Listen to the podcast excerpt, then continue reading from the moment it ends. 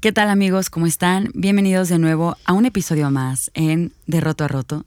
El día de hoy estoy muy contenta porque tengo a una invitada especial aquí en el estudio. Es la segunda mujer que tengo el gran privilegio de entrevistar y de invitar a este espacio. La verdad es que no invito a muchas mujeres y a los pocos invitados que tengo aquí los escojo muy bien, pero hoy más que nunca creo que las mujeres tienen una voz y tienen algo muy importante que aportar a la sociedad.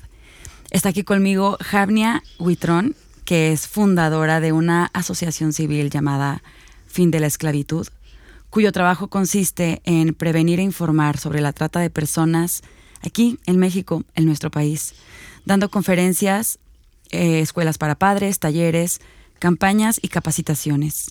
Fin de la esclavitud lucha por dar una solución integral a esta problemática, llegando a comunidades vulnerables en todo el país.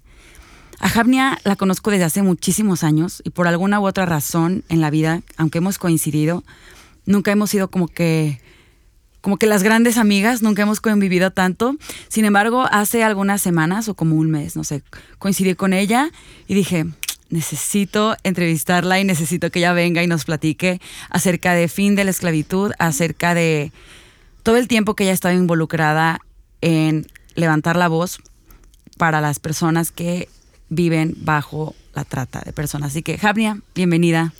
Hola Nea, pues muchísimas gracias por invitarme, de verdad no me lo esperaba para nada. es verdad que tenemos muchísimos años de conocernos, pero nunca como de frecuentarnos mucho. Así que cuando me dijiste fue como una sorpresa muy padre, gracias.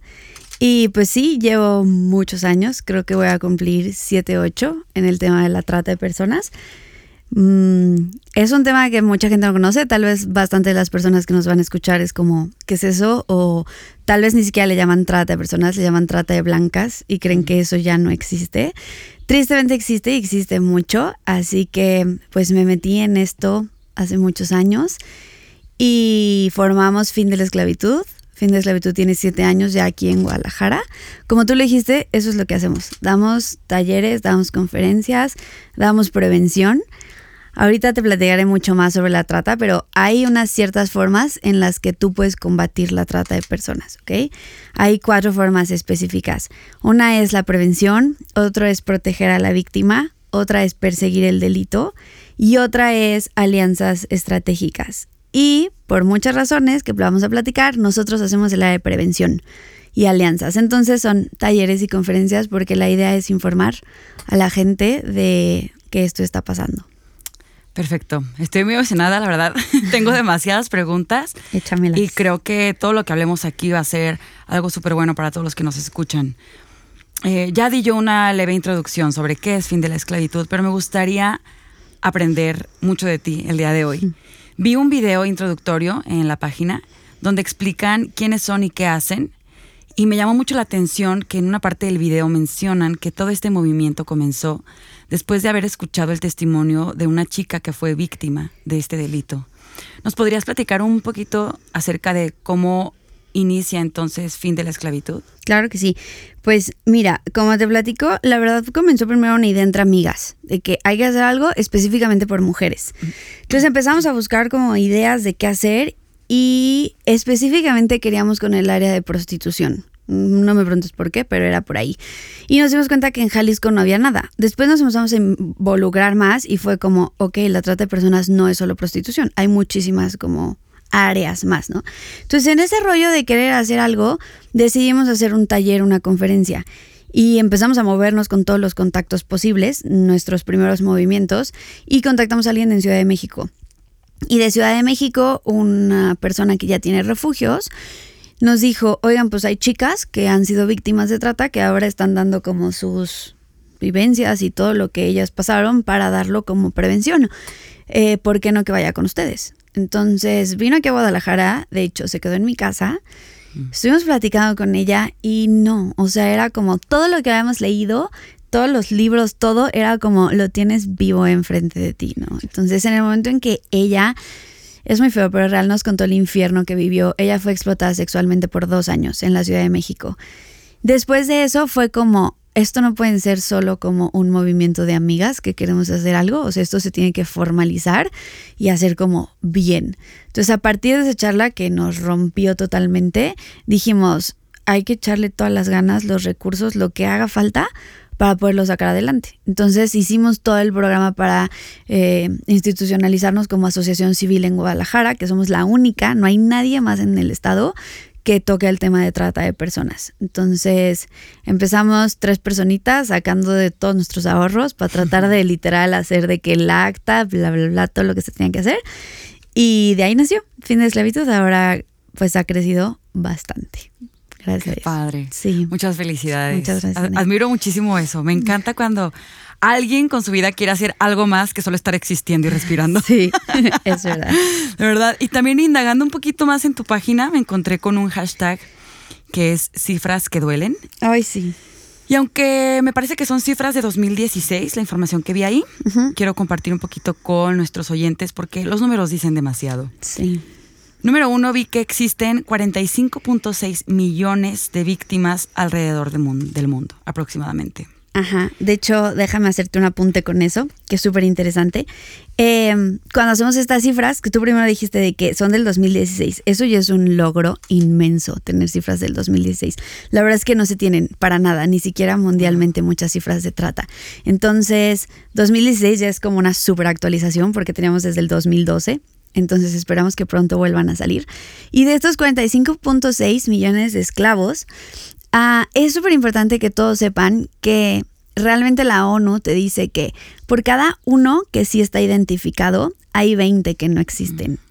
O sea, que no están identificados para nada. Entonces, mis matemáticas no son súper buenas, pero si haces 45.6 por 20, creo que son 912 millones reales. Entonces. Aproximadamente. Aprox, sí, aprox, exacto. No manches, está cañón. Está cañón. Y luego también otra cifra es que el 80% de las víctimas de este delito son mujeres y niñas. Exacto. O sea, directo al género femenino. Ajá. Vi que el traslado de víctimas puede ser dentro de un mismo estado, ciudad, país, entre países y entre continentes. Que existen más de 510 rutas de trata ¿Cómo son estas rutas? Tengo como un poco de curiosidad. Uf, son demasiadas. O sea, estas 510 son las que han sido identificadas. Son de todo, eh, terrestres, aéreas, marinas, de cualquier forma. Es súper importante que sepas que literal todos los países del mundo están involucrados en la trata de personas. O sea, no hay uno que sea como, wow, este es el campeón y este es el que no está involucrado. ¿Por qué? Porque mm, hay tres formas en las que los países se involucran. Una es que seas un país de origen, de ahí captan a las víctimas y se las llevan. Otra es que seas un país de destino, que es a donde las víctimas las traen, las llegan y las explotan ahí. Y otro es que seas un país de tránsito, que sea por donde cruzan las víctimas para llegar a su destino final. Y México, en muchas cosas tal vez no estamos en el top, pero en esta sí que lo estamos. Somos país de origen, de destino y de tránsito de víctima de trata. O sea, todo lo que puede haber en la trata, México lo tiene. México lo tiene, exacto. Entonces, esas 510 rutas que tú preguntas son súper diversas. O sea, tanto hay que, no sé, obviamente ubicas el tren La Bestia, Sí. Ok, ese es súper fuerte en trata de personas. Y luego camiones, taxis, autobuses, todo lo que te puedas imaginar está involucrado en las diferentes rutas que hacen para poder al final llegar al destino donde es la explotación de la víctima. Qué increíble. 250 mil menores son explotados en México a través de mendicidad forzada, trabajo forzado y explotación sexual. Y justo creo que esto tiene que ver con lo que mencionabas al principio, que la trata de personas no es nada más trata de blancas, como se le conoce, o no nada más es prostitución, no es, nada más sexual. ¿Qué, tipos de trata existen? Mira, realmente existen, según eh, están tipificados, son siete tipos de trata. Y como tú mencionas, normalmente el que más se conoce es explotación sexual, si es que se llega a conocer algo, se conoce como prostitución, pero realmente existen adopciones ilegales. En México está cañón las adopciones ilegales, ¿por qué?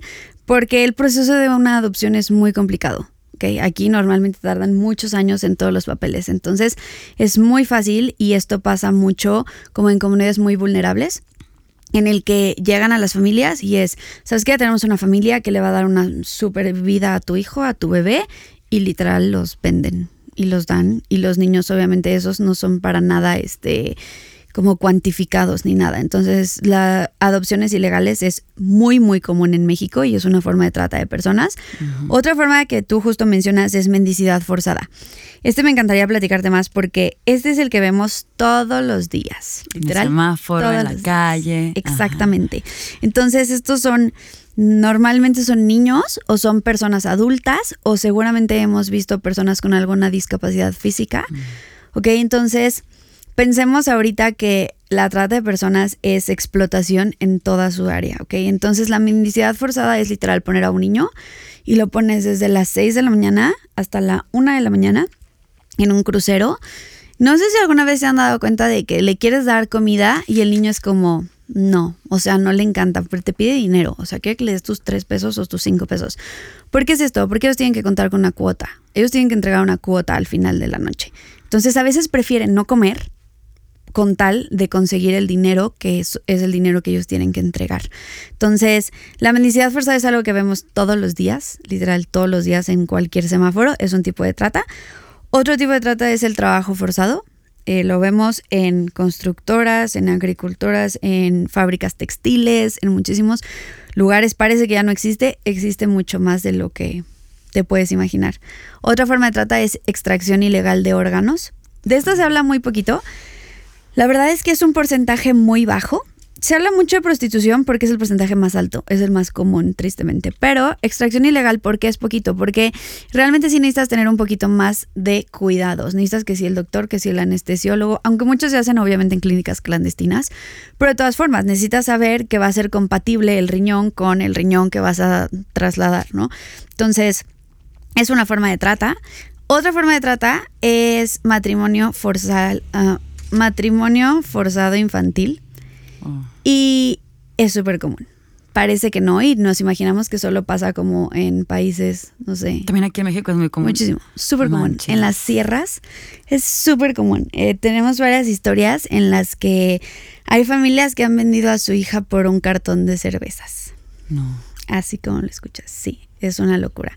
Entonces, pues muchas veces, eh, obviamente, la familia no sabe a dónde va a ir a llegar su hija, pero muchas veces sí, o sea, es como que es que esta persona le quiere dar una mejor vida a tu hija. Entonces, cuando tienes una vulnerabilidad eh, muy fuerte económica, pues entonces es como adelante, la vas a sacar adelante. Entonces, esa es otra forma de, de trata. Y la última es menores en actividades delictivas. Este es súper común eh, en México, en Jalisco es muy común. De hecho, no sé si es un lugar que se llama Tala, eh, ajá. Eh, Tala es donde literal los entrenan. Entonces, esto de hecho va muy relacionado, no sé si has escuchado, obviamente en nuestro mm, estado hay muchísimas desapariciones, pero cañón, tal vez hablaremos de esto más adelante, pero antes eran como casi solo mujeres, Y de repente hubo un boom en el que empezaron a ver hombres, hombres, hombres. Yo, yo empecé a ver y yo de que, pero es que es un hombre de que fuerte y puede, no sé, hasta defenderse o no sé, escaparse. Pues necesitan de todo. Entonces aquí es donde los menores en actividades delictivas los necesitan porque los van con, como entrenando para que sean niños sicarios. Entonces esto es muy común, súper, súper común. Desde los ocho años más o menos entran y eh, empiezan a crecer en la organización. Entonces esos son, no cero resumidos, pero siete tipos de trata que tenemos. Qué increíble, porque de verdad que uno piensa que nada más la trata es sexual. Y de hecho hay una cifra, y aquí tengo duda, duda, porque dice que la trata de personas es el segundo ilícito más redituable después del narcotráfico, generando miles de millones de dólares anualmente. ¿Es esta cifra específica para la industria sexual? ¿O es en general la trata de personas en los siete tipos que acabas de mencionar? Es en general en todas las siete tipos de trata. De hecho, hace poquito estaba en el lugar tres y subió porque antes era como estaba narcotráfico, pero después directo como venta de armas y después trata de personas. Entonces al final subió, está en el segundo lugar porque es mucho más redituable explotar a una persona que vender un arma. Un arma igual y la vendes una vez, si te va bien, la vendes dos veces pero a una persona le puedes sacar un provecho impresionante vendiéndolo si hablas de explotación 30 35 veces en una noche puedes sacar como beneficio. Entonces, por eso es ahora el segundo negocio más reditable. No, es que se me hace algo tan horrible. Sí. Hace poquito estaba leyendo un libro donde se contaba la historia de una, de una niña que vivía igual en una comunidad vulnerable. Y llegó un, un tipo, llegó una persona para decirle a su mamá que quería llevarse a su niña para darle una mejor vida y no sé qué. Entonces a la niña la convencieron diciéndole que si se venía a trabajar con esas personas iba a poder mandar dinero a su familia y su familia iba a estar bien. Y entonces, no, pues la niña en la inocencia y todo dice, mamá, pues déjame ir, todo va a estar bien. Entonces, pues no, resulta que la niña se va y llega, mm, no sé, viajó muchísimo. Y ya cuando llega como a un lugar a establecerse, Mm. pues como le dieron un cuarto. Pero la historia cuenta que era un cuarto, pues donde ella trabajaba. Sorry. Era un lugar en el que ella recibía hombres muchísimas veces al día, ¿no?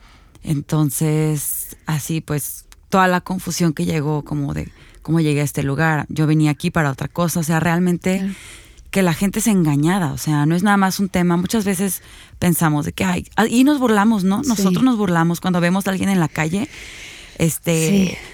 Neta, puedo decir que hace años yo sí era de que, ¿qué onda con esta gente? Y ya no. En serio, si yo veo a alguien típico Plaza del Sol, que ves Sí. a alguien, ¿no? Así de que, ay, el hombre loba y o las morras esas, las operadas, las mujeres hombre, no tenemos ni idea de qué es lo que está pasando Exacto. atrás. O sea, a veces pensamos que es únicamente un tema de yo porque quise me puse aquí a venderme y muchas veces no es eso. No, qué bueno que lo dices, Nea. La verdad es que hay, es que hay cifras, cifras, y no quiero tampoco que se escuche como que solo haber cifras, pero son súper importantes. El hecho de que de 10 mujeres que están en situación de prostitución, solamente una está ahí porque quiere. Porque sí, de hecho nosotros conocemos así algunas mujeres que con eso han decidido pagar la universidad de sus hijos, sacar adelante lo que tú quieras. Ok, por esa una es respetable que ella decidió hacer eso. Pero ¿qué pasa de las nueve? O sea, las nueve que no quieren estar ahí. Entonces, cuando empezamos a, a ver este tema, justo pensábamos en eso y creo que todos, o Plaza del Sol, eh, que sabemos que son trans, o eh, la calzada alcalde. O sea, tuve. El otro día fui a comprar de que literal unos focos. Eran como las 11 de la mañana y estaba lleno. O sea, pero lleno, que tú dices. Y claro, ahora que conocemos el trasfondo, exacto, es eso: es de que uno, ya no les llamas prostitutas. Porque simplemente es una forma en la que no se les tiene que llamar. Son mujeres en situación de prostitución. Porque ellas no decidieron estar ahí. Sus, las circunstancias la llevaron a eso. Entonces, esta historia que tú platicas es el número más común que pasa, en el que los tratantes son expertos. Es una, o sea, son organización, eh, son perfectamente organizados, perdón. Entonces, saben cuáles son tus vulnerabilidades, saben dónde darte, saben si necesitas económico, si necesitas este, amoroso, si necesitas lo que sea. Entonces, saben perfecto qué hacer para convencerte. Y es lo que tú dices, a veces pensamos que es porque ellas quieren estar ahí. No, o sea, tristemente no, pero hay tanto detrás que es muy difícil como salir, ya que fueron como captadas.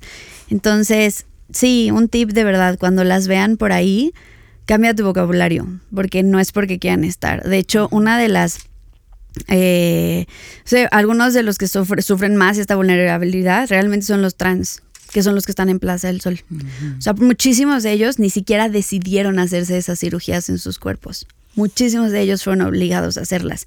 Entonces, creo que hay que cambiar un poquito nuestro chip de decir exactamente juzgarlos y hablar súper mal de ellos y así. Es como, ojalá pudieras algún día saber la historia que hay detrás de esa persona y te aseguro que nunca reaccionarías como a veces reaccionamos, ¿no? Sí, qué fuerte, es muy fuerte. Para ya como que terminar con el tema de estadísticas, pero hubo esta otra que me, me llamó la atención bastante. Dice que existen 47 grupos de delincuencia organizada en México dedicados a esto.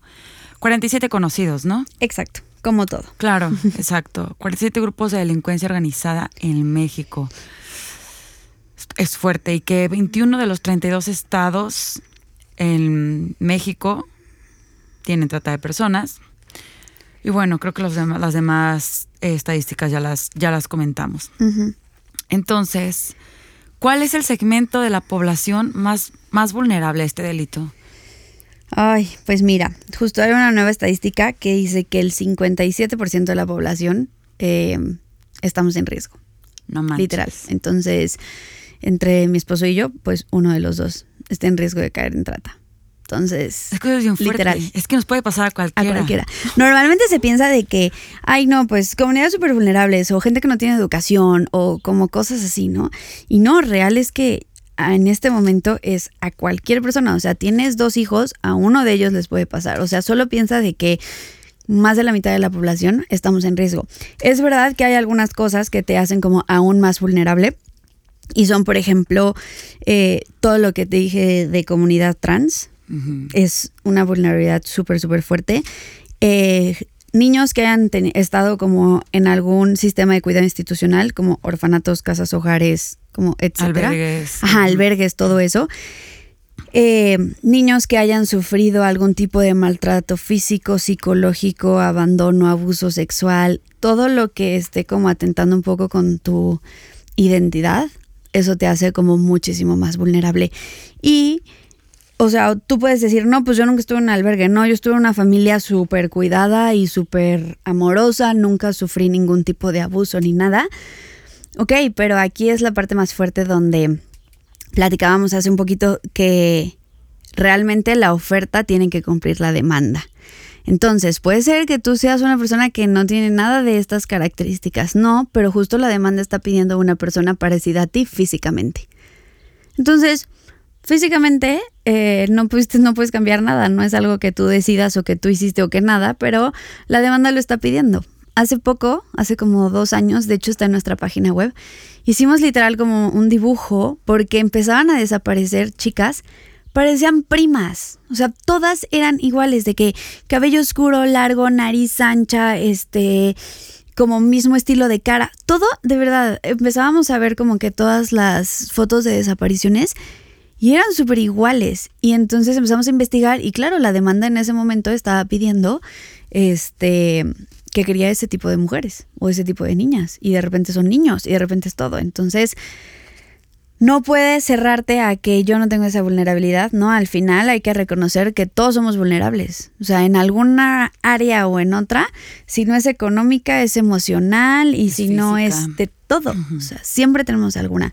Así que no quiero espantarlos, pero hay que estar informados. Sí. ¿Y con, qué herramientas legales o políticas contamos en México para combatir este delito? Ay, no, esto es un poco lo más triste que vamos a platicar hoy. Si no era suficientemente triste lo demás. Eh, no, algo que sí quiero platicar es como, es importante, hemos aprendido a través de todos estos años, no echarle la culpa al gobierno y no estar esperando más bien que ellos o que el gobierno haga algo, ¿no? Porque normalmente es como, sí les tocaría, no, pues totalmente, ¿no? Es algo que tienen que hacer, es protección, pero eh, hemos decidido como sociedad hacer algo y hacer algo más y nos hemos dado cuenta que vale la pena. ¿Y qué está haciendo el gobierno específicamente en Jalisco? Muy poco. No voy a decir nada, pero muy poco. Jalisco, los tratantes le llaman el paraíso de la trata de personas. ¿Por qué?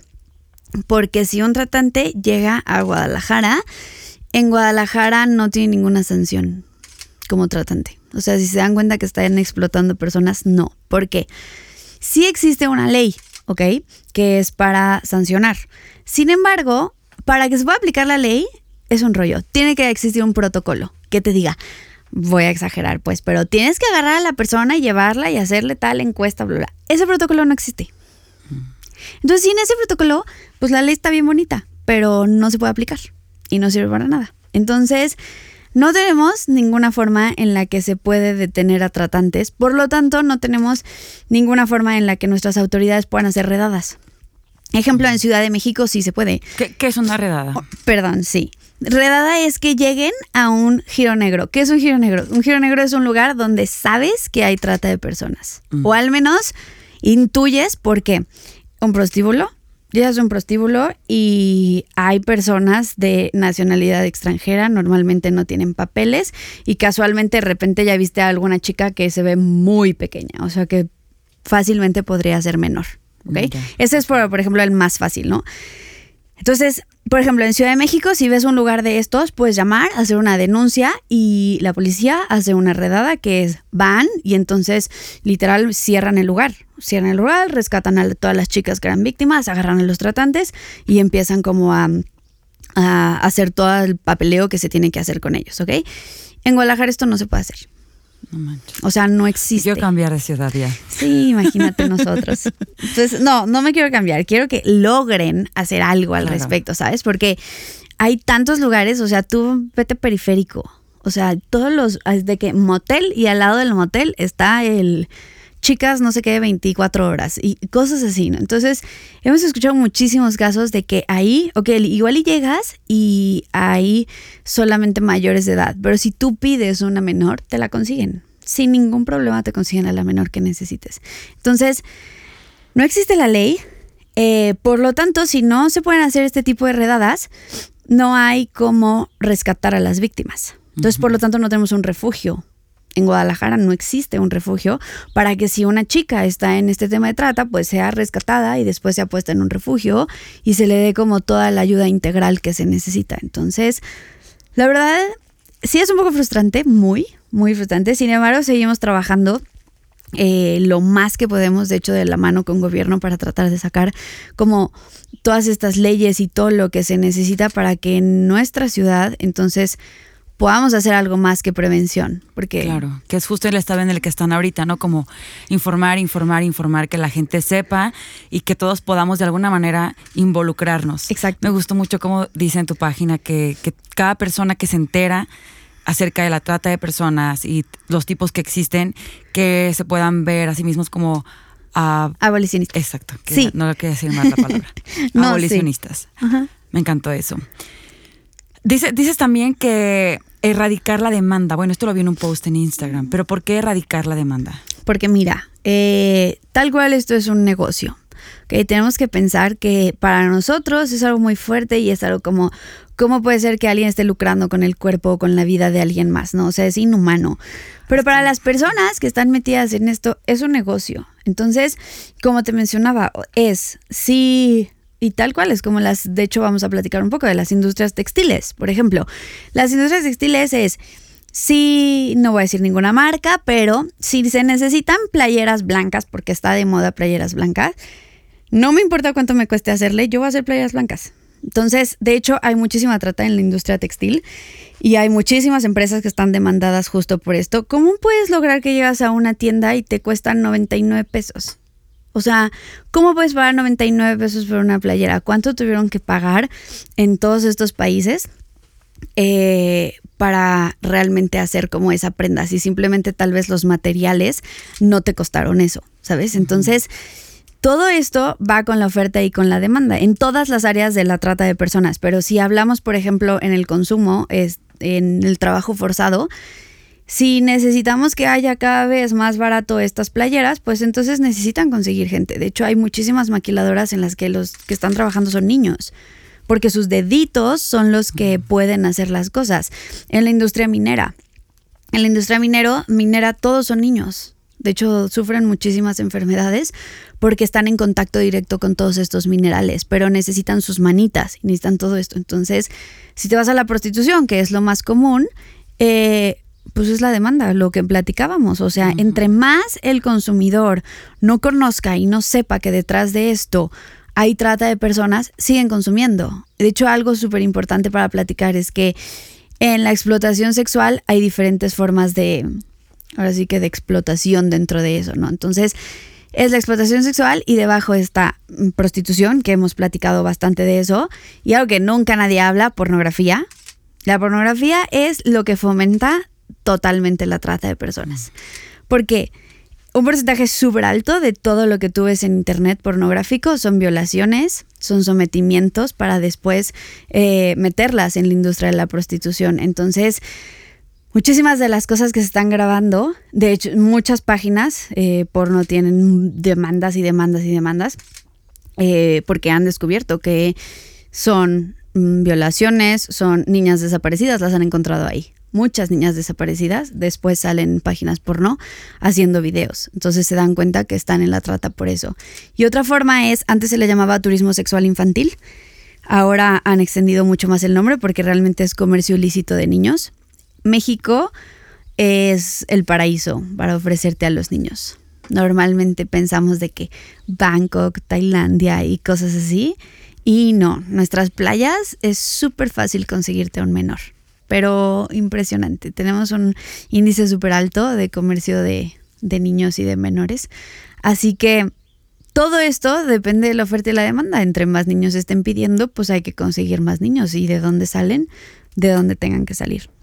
Pero entonces esto referente a la demanda, ¿sí hay que demandar entonces o no? Pero es que me, me, causó, me causó como que conflicto erradicar la demanda. Entonces, Ah, si demandas ok. o no demandas. No, es que más bien creo que demanda no nos referimos a poner Ah, una te demanda, entiendo, ¿vale? Ya te entendí. Oferta y demanda. Va, Exacto, oferta y demanda más bien. O sea, cuando lo que sí hay que poner es denuncias. Todo Claro, el tiempo denuncias, entiendo. vale, que creo que es lo que estabas diciendo.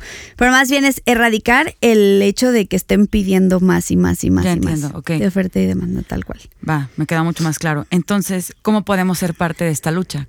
Ok, esta es la mejor parte. Eh, realmente todos podemos ser parte, solamente es dejando un poquito tu indiferencia y pensando que a ti no te va a pasar y pensando que eso pasa súper lejos. Número uno, creo que es literal informarte. Nadie sabe lo que es trata de personas. O sea, yo platico con mil gente y tal vez porque en mi contexto es como no me callo de esto y todo el tiempo estoy hablando de esto, pero si platicas con alguien fuera, no, eso ya no existe, no. Y o es trata de blancas. Y yo no, trata de blancas era cuando era en Europa y eran puras mujeres rubias de ojo de color y así. Ahora es todo, ahora es niñas, niñas, mm, señores, señor, de todo, ¿no? Entonces, ¿qué es lo que podemos hacer? Uno, informarte. ¿Para qué? Para que tú puedas pasar esa información a los tuyos primero, o sea, primero a tus hijos, a tus primos, a tus tíos, a toda tu gente, sabiendo que todos estamos como que en esta vulnerabilidad, Vulnerabilidad. exacto, ¿no? Dos, si ya quieres tomar más acción de que, ¿sabes qué? No, o sea, está padre informarme, pero como quiero hacer algo más, hay muchísimas formas de involucrarte con nosotros. O sea, número uno, literal hay unos que solo me dicen, es que quiero ser tu aliado online. Pues perfecto, ponte a compartir en vez de memes, ponte a compartir toda la información que estamos poniendo, le llegará a alguien que tal vez lo necesite, ¿no? Entonces, mínimo ponte activo en tus redes sociales y en todo lo que haces para que la gente sepa que esto existe. Dos, no, es que quiero activarme más. O sea, ya estoy así, toda la camiseta puesta. Pues vente, únete a la asociación. ¿Cómo te puedes unir a la asociación? Hay mil formas, pero la más como común es vamos a dar charlas y talleres y conferencias y todo. Y ahorita somos un equipo como de 25 personas, que es el equipo fijo. Y hay veces que no nos damos abasto. O sea, hay veces que hay de que vamos a ir a la prepa, no sé qué, en Tonalá, y luego a Cobaej, y luego... Y así. Siempre necesitamos gente. O sea, Ok. siempre necesitamos gente que nos acompañe, que tenga el tiempo. Oye, ¿sabes qué? No, no puedo. Ok, lo que sea que estés haciendo, esto, simplemente esto. O sea, el hecho de que me dedico a y estoy haciendo podcast, te ayuda a difundir lo que estás haciendo. Ya estás ayudando. Hay una empresa de que me dedico a todas las redes sociales, quiero donarte el trabajo. Adelante. Hay empresas que tengo eventos, pueden venir a dar una charla de tres minutos. Claro que sí. O sea, el hecho de que tú quieras involucrar el tema en tu contexto ya te hace abolicionista. O sea, ya te hace querer hacer algo contra la trata de personas. Entonces, es muy fácil, solo escríbenos. Y de verdad, nosotros estamos a dar 50 mil ideas. Solo, solo quiere hacerlo. Exacto, solo por favor decide qué quieres y ya, no necesitas mucho más. Qué fuerte. ¿Qué, qué, qué podríamos hacer si descubrimos que alguien es víctima y está pidiendo ayuda? Digo, entiendo ya con todo lo que nos dijiste que si es aquí en Guadalajara es todo un tema, o sea, Sí. como no, como que, o sea, no como que hay mucho para dónde hacerse, pero bueno, tú eres la experta, tú dinos. No, sí. La verdad es que, tristemente, eh, una víctima no se define a sí misma como víctima. ¿vale? Por todo lo que han, han vivido, literal hay una etapa, es muy profundo, pero hay diferentes etapas de cuando las captan a cuando, vamos a hablar otra vez en prostitución, ya están en la calle. Que es un proceso súper largo. ¿Tú crees que las captan y mañana ya están ahí? No, claro que no. Es un proceso súper largo y literal se llama un proceso de sometimiento. ¿Ok? Para que en el momento en que ya estén en la calle, eh, la pregunta del tal vez el 99% de los que nos están escuchando es, ¿y por qué no se escapan? ¿Y por qué no se van? ¿Y por qué no le hablan a alguien? ¿Ok? No, ya pasaron un proceso súper largo, puede durar un año o más de ese año de proceso en el que desde que fueron captadas y ven la luz en la calle. ¿Ok? Es súper, súper largo. Entonces, ese proceso hasta que ellas están en la calle, ya no hay forma humana en la que ellas se van a ir. Aunque nadie las esté viendo, porque a veces me han dicho de que es que en Plaza del Sol yo nunca he visto que los estén cuidando. No, claro que nadie necesita ya cuidarlos. O sea, ellas saben ya los castigos ejemplares que van a recibir si se van. Ellas saben las amenazas con sus familias. Ellas saben todo lo que está pasando si deciden hacer algo al respecto, ¿no? Entonces, por eso es importante saber que es muy difícil que una víctima diga, hola, soy víctima, ¿me puedes ayudar? ¿Me rescatas? ¿Me sacas de aquí? No, porque, porque ya no se consideran víctimas. Claro que no. O sea, ellas ya se consideran que esto es para lo que nací, yo no sé hacer nada más. Eh, ¿Cómo voy a regresar a mi familia? Qué vergüenza después de todo lo que he hecho. Eh, ellas no se consideran a sí mismas víctimas. Entonces, sin embargo, ¿qué es lo que sí puedes hacer en situaciones en las que ves cosas raras? ¿Qué tipo de cosas raras? En Jalisco, varias personas nos han dicho, es que mira, en la casa de la esquina de mi casa está bien rara, porque está llena de rejas, está llena de seguridad, pero al mismo tiempo está como media fea, o sea, no cuidada, y llegan carrazos todas las noches. Y entran y salen señores y entran, ah, ahí hay algo como medio raro, ¿no? Entonces, ¿qué es lo que sí puedes hacer? Hacer una llamada. Son llamadas anónimas, es a Consejo Ciudadano. Consejo Ciudadano es un aliado nuestro que trabaja desde la Ciudad de México, es una asociación civil, pero tienen todo el contacto con todo policía, fiscalías, etcétera. Entonces, tú haces tu llamada, eso sí, tienes que estar preparado para echarte como 20 minutos porque te piden todo. Entre más información puedas dar, entonces la denuncia es mucho más válida, ¿no? Entonces, tienes que explicar todo lo que puedas y más, de qué color es la calle, cuántos coches, cuántas personas, a qué hora. placas, de dar Literal, placas, todo. Todo.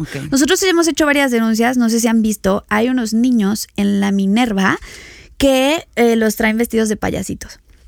Seguro que alguno de los que nos escucha los han visto. Y ya hemos visto, los bajan a veces a las 6 de la mañana de una camioneta, literal, y los ponen en diferentes como lugares. Están los niños ahí pidiendo y a veces en la madrugada llegan y los recogen y se los llevan. Entonces hemos puesto algunas denuncias. Muchas veces no es suficiente la información que damos, pero dar una denuncia es lo mejor que puedes hacer. Tal vez nunca hagan la locura de querer rescatarlas porque al final tú acabas como secuestrador. Entonces, así está la ley aquí ahorita. No manches. Hemos querido de que, pues yo la saco y me la llevo y la meto a mi casa y no, no va por ahí. Siempre hay que saber cuáles los pasos a seguir pero poner una denuncia y el número de denuncia es 855 33 000. Marcas, das toda la información que puedas, es anónimo y te dan un número como un folio para que tú vayas dando seguimiento con tu caso. ¿Puedes repetir el número, por Sí, claro. 855 33 000. Súper. Gracias. Tengo otra pregunta que fue casi con lo que empezamos y ya como para cerrar este episodio, pero la chica que conociste en Ciudad de México me, causa como curiosidad. ¿Cómo ella es que se escapó? ¿Cómo, hmm. ¿cómo es que salió ella de, todo esto? Pues mira, el caso de ella es un caso no muy común, pero dice que cuando sufrió como toda esta explotación constante, hubo un, em, hubo un cliente que decidió sacarla. No manches. Es un caso en un millón, literal. O sea, solo un 1% de las víctimas son rescatadas y ella fue ese 1%. Entonces, ese cliente empezó a visitarla, visitarla y platicar y platicar y platicar. Y en una de esas fue como, vámonos. O sea, a ver cómo le hago, pero yo te saco de aquí. Entonces, las víctimas cuando... Qué valiente. Sí. Qué hombre. Sí, sí, sí, wow. Sí, sí, sí, exacto. Fue un hombre y fue de que entonces él le dio como el seguimiento para para llevarla y hacer la denuncia y cuidarla y etcétera y entonces poder como salir de todo eso que ella había vivido, ¿no? Pero pues es un en un millón.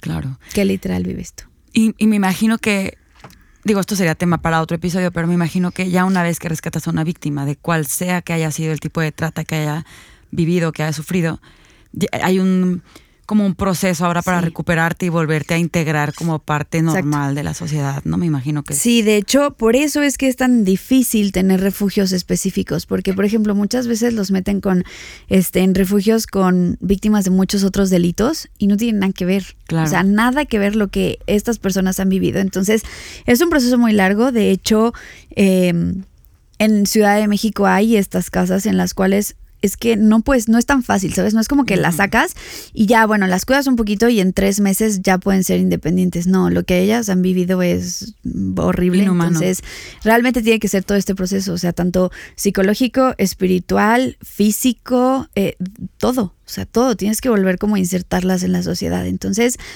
hay un porcentaje bastante alto, ahorita no te lo tengo, pero en el cual las víctimas reinciden otra vez por ellas mismas porque ya que fueron rescatadas, eh, el proceso que vivió un psicológico es tan fuerte que te comento, no se consideran víctimas. Entonces es como, es que yo real solo servía para esto, entonces voy a regresar. Entonces solitas regresan a lo que habían vivido. Es por eso que para nosotros es súper importante, obviamente, el rescate de las víctimas, pero si logramos como prevenir a nuestra sociedad y entonces que no caigan víctimas de este delito. Entonces, la parte de rescate y de reinsertar a la sociedad y así, que es la parte súper complicada, súper complicada, entonces bajaría. No tendría que hacerse tanto. Qué cañón. Sí, ojalá tuviéramos unas cuatro horas más para echarnos la plática. No, sí, definitivamente me gustaría hacer como una segunda parte. La voy a preparar para que, para que la tengamos. Ya nada más para cerrar y para invitar a todos los que nos escuchan, me gustaría, porfa, si nos puedes compartir redes sociales de fin de la esclavitud, si nos puedes compartir qué actividades próximas tienen y repetirnos como si tú que nos escuchas, este tema te interesa, dices, ¿sabes qué? Quiero aportar algo yo aquí a la sociedad. ¿Qué podemos hacer y, o cómo contactarse pues para, para ser parte? Claro. Miren, eh, lo primero para contactarnos en redes sociales es fin de la esclavitud, tal cual, en Facebook, en Instagram, Twitter, fin esclavitud. Eh, ahí nos pueden escribir, pueden sacar toda la información, mandarnos inbox, lo que necesiten. Si quieren un contacto más directo, eh, es contacto arroba esclavitud.org. Si tienes alguna propuesta, estamos súper abiertos a, nos han propuesto, no te imaginas, muchísimas actividades muy buenas. Entonces, estamos súper abiertos a lo que la gente quiera aportar, lo que quieran apoyar. Eh, de actividades que te diga ahorita abiertas al público, no creo que no tengo literal ninguna que te pueda decir súper fuerte. Tenemos una anual, pero falta todavía muchísimo tiempo, ya les invitaremos a esa.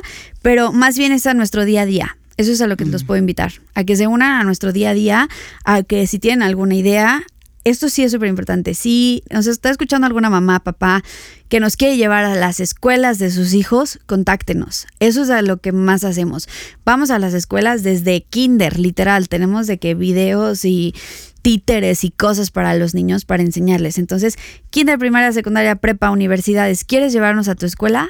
Contáctanos, contáctanos, vamos, prevenimos a la cantidad de niños que tú quieras. Si eres empresario y quieres enseñar esto en tu empresa, vamos, si tienes alguna iglesia, a donde quieras, podemos ir a dar taller para empezar a difundir como esto. Y no me acuerdo qué más me habías dicho, ya, ¿no? Era, era eso básicamente, sí. ok.